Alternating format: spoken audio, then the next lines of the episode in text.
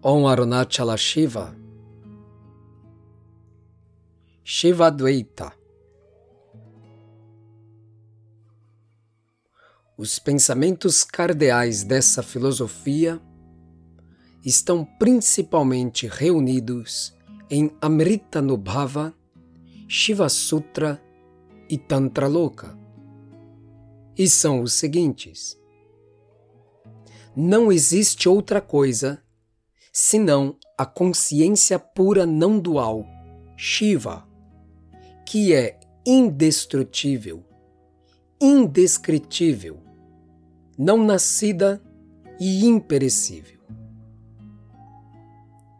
O Supremo Atman, por amor de si, torna-se a amada, ou seja, a energia ativa ou Shakti. Este é um tipo de agitação ou vibração expanda, se espalhando desde o centro. Shivatman e Shakti, os dois juntos, criam em sua própria pessoa o universo de diversas formas e contornos, tanto os sensíveis como os insensíveis, sem assim afetar sua unidade. A vibração inicial desenvolve-se em muitas ondas que se propagam e se infiltra umas nas outras, evoluindo assim para a matéria e para a consciência. É como um espetáculo criado por Shiva como lila, um esporte ou brincadeira. O Paramatman, o Supremo Atman, é descrito como Satitananda, ser ou verdade, Tita, consciência ou inteligência, Ananda, bem-aventurança, o ilimitado. Mas é principalmente apenas o êxtase. Esses atributos não transmitem a realidade, mas apenas levam ao destino onde ela está em seu próprio lugar.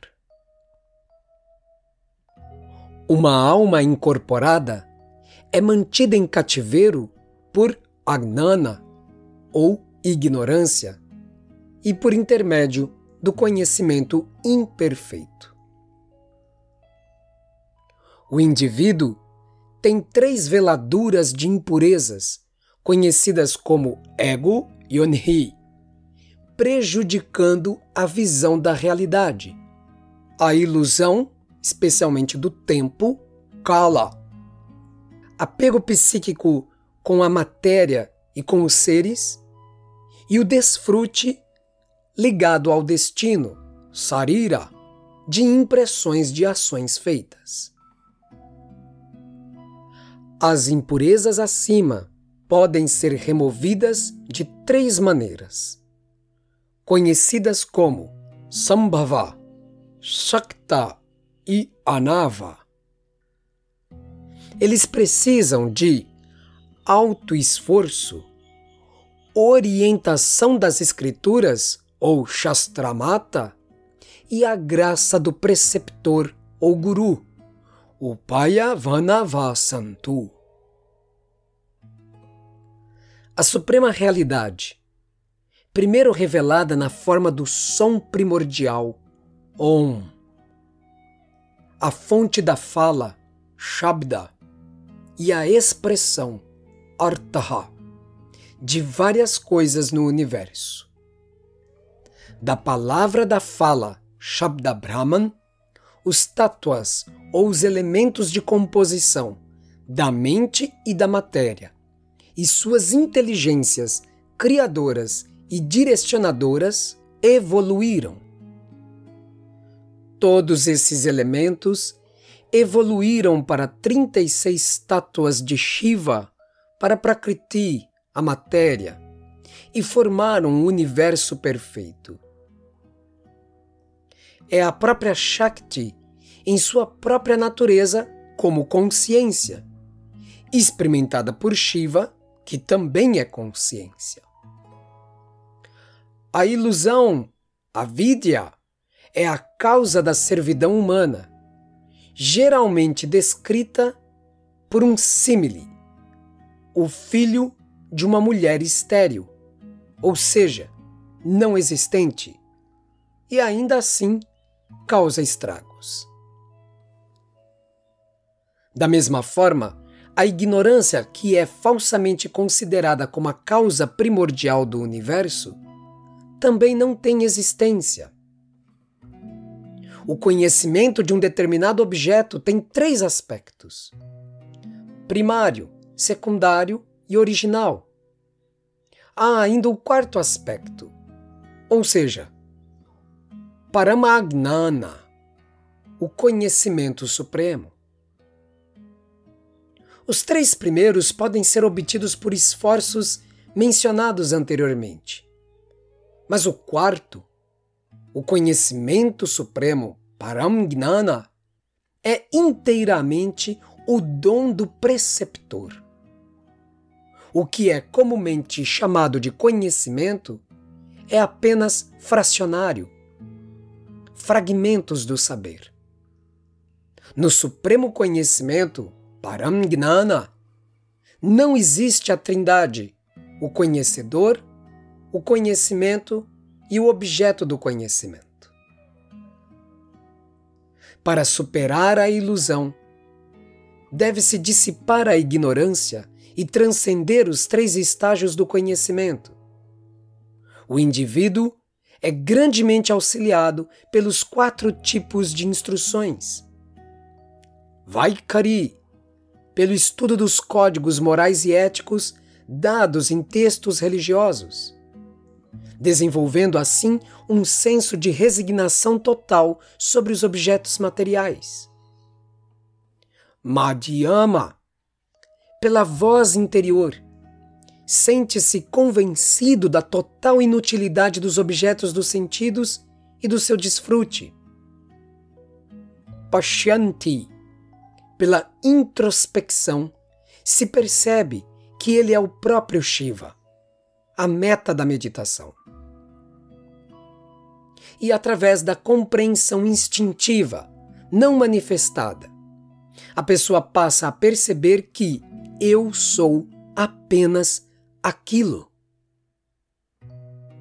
Naturalmente, a pessoa fica em dívida com essas formas de discurso e é preciso limpar qualquer débito que permaneça na forma de uma lacuna criada pelo ego sutil na fusão total no Supremo.